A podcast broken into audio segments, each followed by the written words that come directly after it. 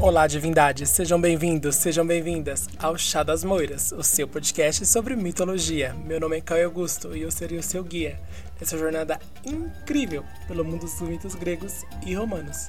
No episódio de hoje, iremos explorar os deuses astros, o Sol e a Lua, Hélio e Selene. Portanto, se acomode, pegue uma xícara de chá e venha comigo.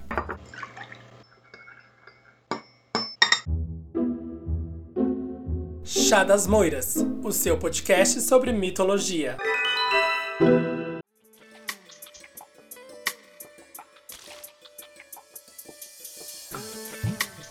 Bom, divindades, finalmente rufem os tambores, rufem todos os tambores. Divindades, finalmente chegou o episódio que eu estava prometendo desde que eu comecei o podcast um episódio para explicar por que cargas d'água existem dois deuses do Sol e duas deusas da Lua. Desde que eu comecei eu falo de Alice Helene, falo vou explicar mais tarde e nunca me explico. Agora eu vou explicar. E falando desde o começo, eu tenho um aviso muito importante que eu não dei quando eu gravei os outros episódios porque eu esqueci. Mas agora eu vou dar esse aviso que o que que é? O Lucas, que é o nosso editor, ele editou os primeiros episódios de novo. Então, quando eu comecei o podcast, eu gravava e editava os episódios. Então, eu não sei fazer edição, gente, então ficou uma bosta. Muita gente reclamava da altura da, do coisinho da chaleira e esse tipo de coisa. E eu não tinha os áudios originais, infelizmente. Eu só tinha os áudios já cortados. Então o Lucas fez o melhor que ele pôde, ficou muito bem feito, mas ele arrumou todos esses episódios iniciais, pôs tudo ali na, na ordem direitinho, com a nossa musiquinha de entrada, com a musiquinha de fundo, deu uma baixada, uma regulada ali nos tons. Então tá tudo perfeito.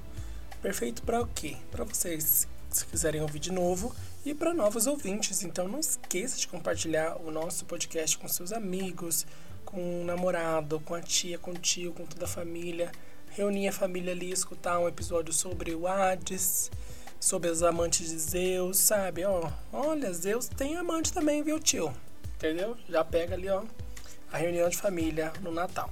E além de compartilhar com seus amigos, você pode também ir lá, pode não, deve ir lá no nosso Instagram, que é arroba curtir nossos posts, compartilhar todo episódio eu solto lá um card do episódio que tem pinturas, esculturas, gravuras, é, fotos, tudo que envolve ali o que você está ouvindo. Então você tem uma experiência completa, porque você ouve e você vê. Só não sente porque ainda não, não criaram a tecnologia para isso. Mas aí não é culpa minha. Mas aí você vai ver lá quem é Hélio, quem é Selene, quem. Se você não lembra mais quem é Artemis, quem é Apolo, tem tudo lá. Então vai lá ver. E eu também gravo uns vídeos, algumas coisinhas, uns reels, é, contando ali algumas coisas, divindades LGBTs, analisando a mitologia de Sandman. Então é um conteúdo que você pode compartilhar com seus colegas também, que eles, se eles não estão meio receosos de conhecer o podcast, já é um, uma coisa ali menorzinha para eles falarem, nossa, esse menino aí é legal, hein? Ele fala de mitologia de um jeito legal, hein? Acho que vou escutar o podcast dele. Então ajuda a gente. E a última forma de ajudar, e também muito importante, é nos avaliar nas plataformas que você ouve. Então, Google Podcasts, Apple Podcasts, seja lá que plataforma que você esteja ouvindo isso aqui. Então, vai lá e avalia positivamente. Tem que ser positivamente, hein? senão as moras vão atrás de vocês. Um tutorial do Spotify, que é o que eu acho que a maioria das pessoas usam, é vai no perfil do podcast. Então, não é no episódio. Então, você vai apertar nesse, nos três pontinhos, vai estar tá lá ir para podcast. Aí você vai para o podcast, vai abrir a página inicial do Chá das Moiras e ali vai ter um classificar que tem de zero, zero não, né? De uma a cinco estrelas. E aí você vai escolher cinco estrelas, viu? Eu e as moiras estamos todos de olho para ver se você vai pôr cinco estrelas. E põe as cinco estrelas. Isso é muito importante para que as plataformas entendam que vocês gostam desse conteúdo e recomendem para as pessoas. Elas falam, ah, você gostou disso? Talvez você goste do chá das moiras também. Então aumenta cada vez mais aqui pra gente, ok? De tudo isso, Vamos para Hélio e Selene.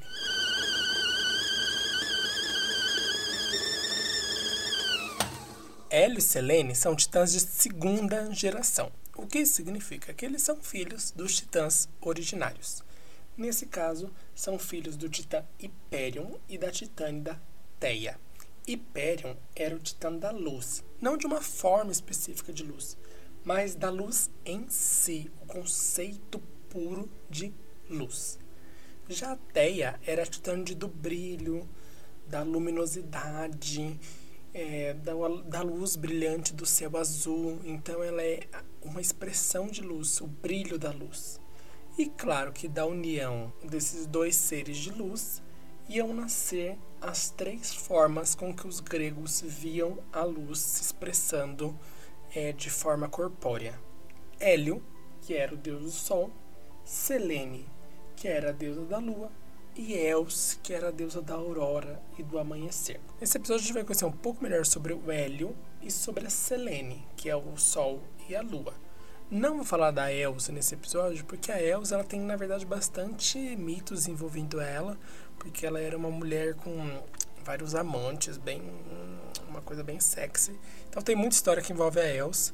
Então eu não vou incluir ela nesse episódio, eu vou deixar um episódio só para ela no momento oportuno. Mas nesse episódio eu vou primeiro falar sobre eles e falar por que, que eles perderam o lugar deles para Apolo e para Artemis. Comecemos pelo menino Hélio.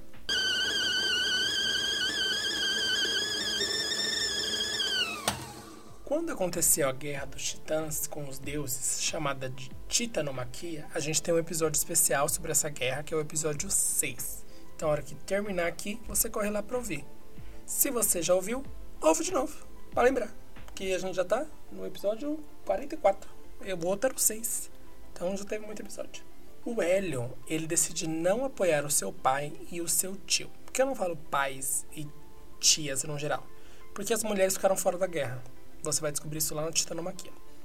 Mas as mulheres ficaram fora da guerra, ele não apoiou ali o seu pai, ele na verdade lutou do lado de Zeus, e quando a guerra acabou, quem ganhou? Zeus. Então, quem apoiou os deuses ficou de boas. Quem apoiou os titãs? Tártaro. Como ele apoiou os deuses, ele ficou de boas, não foi punido e manteve ali suas funções. Como o Hélio é representado? Ele é um jovem de grande beleza e com um cabelo dourado, com a cabeça cercada dos raios do sol. Uma imagem muito semelhante ao Apolo, esse ser belo e jovem. Então eles têm aí esse traço em comum. E o Hélio, ele percorria o céu com um carro de fogo de forma extremamente veloz. E por que, que ele ia tão rápido? Porque o carro era puxado por quatro cavalos também de fogo, chamados Piróis, Eol, Eton e Flejon.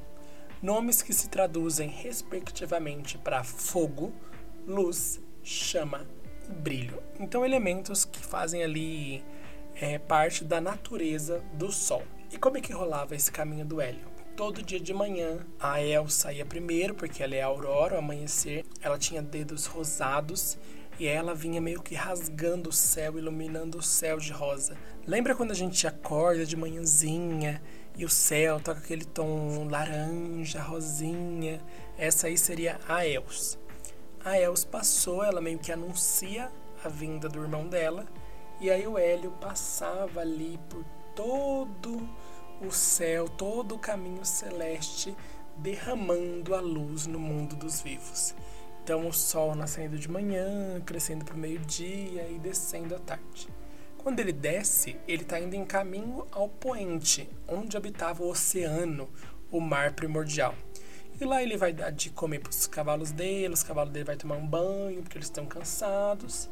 E aí depois disso, o Hélio vai ali repousar no seu palácio todo feito de ouro e pela manhã ele recomeça o seu trajeto e aí é mais um dia que começa e assim foi por muito tempo.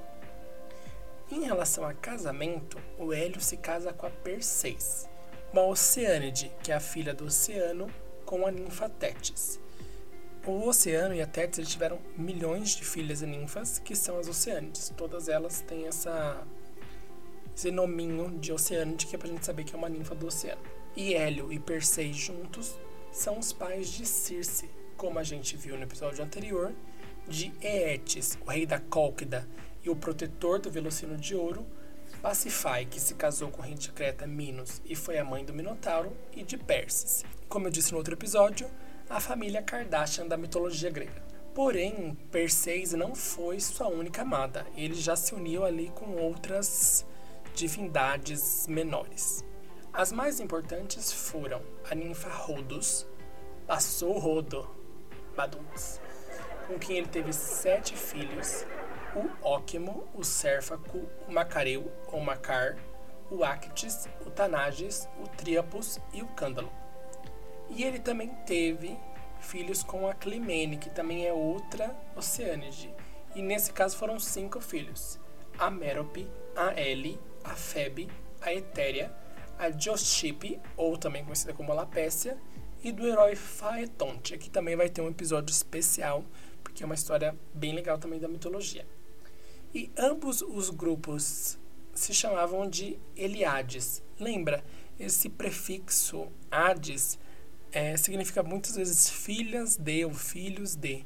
Então, no caso das Oceânides, elas são filhas do oceano. No caso das Eliades, elas são filhas do Hélio. Olha, facinho de lembrar.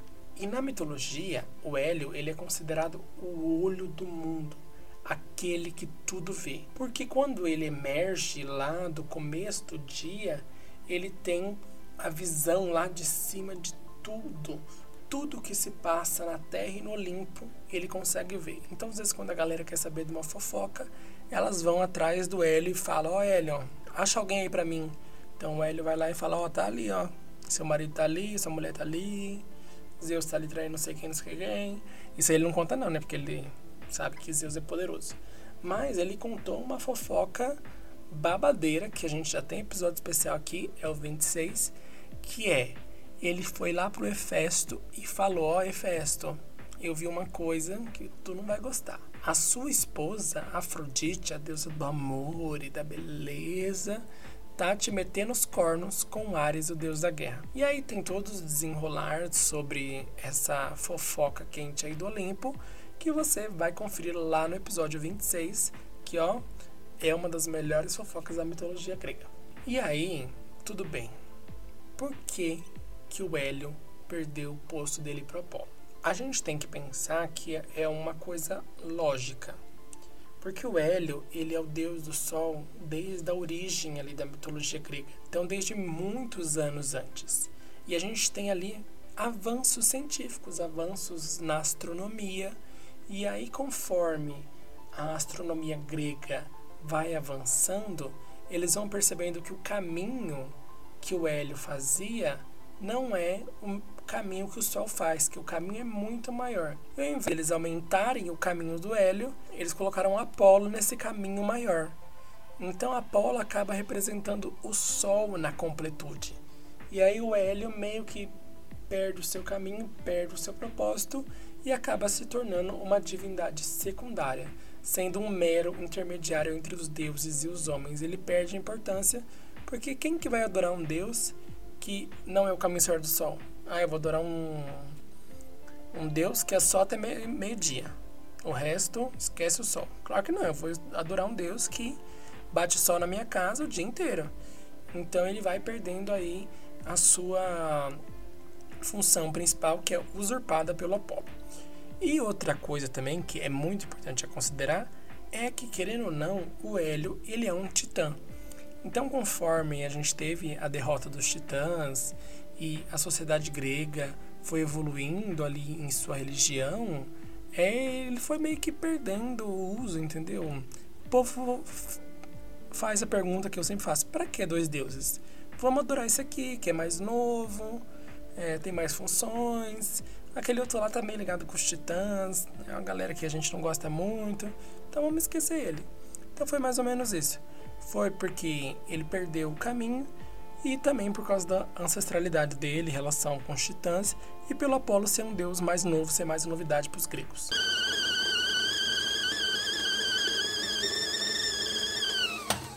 A Selene, assim como seu irmão e assim como Artemis, a quem ela vai ser substituída, ela também é jovem e irresistivelmente bela. Só que no caso dela não tinha nada de fogo nem de nada. Ela percorria o céu durante a noite em um carro de prata, puxado por dois cavalos brancos de extrema velocidade. Então ela fazia a mesma coisa que o irmão dela fazia, gente. A hora que o irmão deitava para descansar, ela saía do palácio dela, que era um palácio de prata, e percorria o céu lá com a lua dela, é, fazendo o caminho e trazendo a lua. É a mesma história, o mesmo caminho. E a Selene, ela tem outra coisa, porque ela é um símbolo de fertilidade. A lua tem essa simbologia, né? De trazer fertilidade, de ser fértil, principalmente no período dela que está cheia. Então, Selene é famosa porque teve muitos amantes. Com Zeus, ou Zeus, ela teve as três belas deusas gêmeas: Pândia, que é a deusa do eclipse lunar, Ersa, que é o orvalho, e Nemeia, que é a lua cheia. Por que orvalho? Porque a gente viu aqui que uma é o eclipse, uma é a lua cheia e que o orvalho está perdido aí no meio. Não está perdido aí no meio, porque o orvalho ele surge quando? De noite, é quando a Selene está fazendo o caminho dela. Então, faz muito sentido o orvalho ser filho da, da lua, né? Porque ele surge quando é noite, quando ela está ali, ó, fazendo o caminho dela. Outro amante dela, que ela teve ali na região da Arcádia, foi o Pan. Desse, ela não engravidou, mas o Pan fez um serviço tão bem feito mas tão bem feito que a deusa deu ali para ele de presente um rebanho de bois inteiramente brancos de extrema qualidade. Mas o seu amante mais famoso foi o Endimião ou Endimion. A pedido da Selene, Zeus prometeu ao Endimião que ele atenderia ali qualquer desejo, por mais difícil que fosse. E o que, que o Endymion pede? Ele é meio superficial. Ele pede ao Pai dos deuses que dê ali um sono eterno para que ele permaneça vivo e jovem para sempre. Então, meio que uma criogenia. Então, ele pede isso, só que uma criogenia ele ficaria congelado, né? Mas ele não fica congelado, vocês entenderam? E ele permanece ali maravilhosamente belo para sempre ali encostado numa montanha na região do Peloponeso ou da Cária, dependendo das, das versões. E o que, que acontece? Selene, que era apaixonada por Endymion, por isso que ela pede esse pedido para Zeus, ela vem visitar ele toda noite e cobria ali ele de beijos e, e fazia um tchaco-tchaco no fubeco. Não sei como, gente, porque não me perguntem como subia. A Selene fazia lá as magias dela. E em outras versões dizem que a própria Selene fez o Endymion dormir com essa, esse sono eterno de beleza. Ela fica ali cantando no ouvido dele e aí ele adormece para sempre. E aí ela pode encontrar ele quando ela quiser. Dessa paixão nasceram as 50 filhas. Então ela engravidou 50 vezes desse Endymion. Haja tcheco-tcheco no fubeco desses dois aí. E na Grécia Antiga, a Selene, ela virou um nome próprio para as pessoas se referenciarem à lua. E por que que Selene foi ali substituída por Artemis? Por um motivo semelhante ao irmão dela. A gente não tem essa coisa da, das rotas e não sei o que. É uma coisa mais, ah, é uma deusa mais nova, ela é novidade, ela faz parte dos Olímpicos, ela não tem ligação com os titãs. Então, os gregos acabaram adotando ela mais como uma deusa da lua, ao invés da Selene não teve nenhuma guerra, nenhum uma coisa que destruísse a Selene ou o próprio Hélio. Foi uma coisa mais de a sociedade evoluiu e decidiu que seria assim, sem grandes mistérios.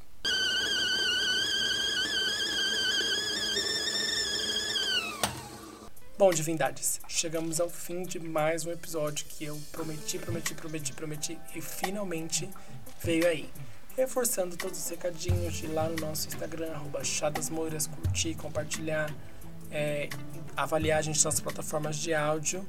E se você tem alguma dúvida, algum questionamento, alguma profecia vinda direto do Oráculo de Delfos, nos mande um e-mail para chadasmoiraspodcast.gmail.com ou pode mandar também uma DM no Instagram, arroba chadasmoiras, que eu estou sempre lá pronto para ajudar vocês nas suas dúvidas mitológicas que as moiras girem a roda da fortuna ao seu favor e nos vemos no próximo episódio. Até lá, tchau, tchau.